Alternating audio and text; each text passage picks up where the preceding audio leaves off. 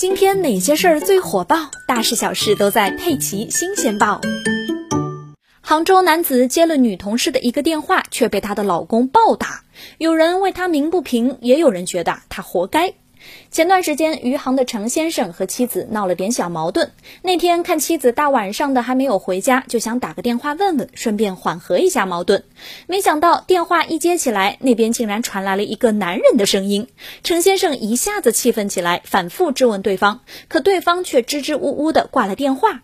这下程先生更是火冒三丈，认定了妻子与别的男人有不正当关系，怒气冲冲的出门，准备问个究竟。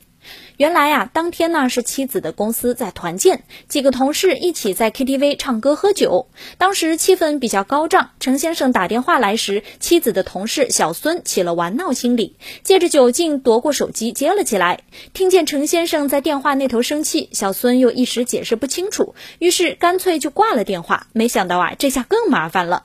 但当时程先生正在气头上，哪里听得进去这些解释呢？说话也是一直不依不饶。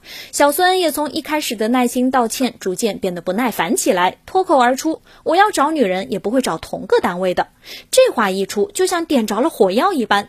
想到这几天和妻子的矛盾，还有刚刚的怒气，程先生一拳回到了小孙脸上，接着又抄起了身边一张塑料椅，向小孙扔了过去，导致小孙手臂、大腿等多处受伤。目前。程先生已经被行政拘留了。对于这件事儿呢，网友们的看法不一。有人说陈先生有点不讲理，不论怎么样，动手打人就是不对的。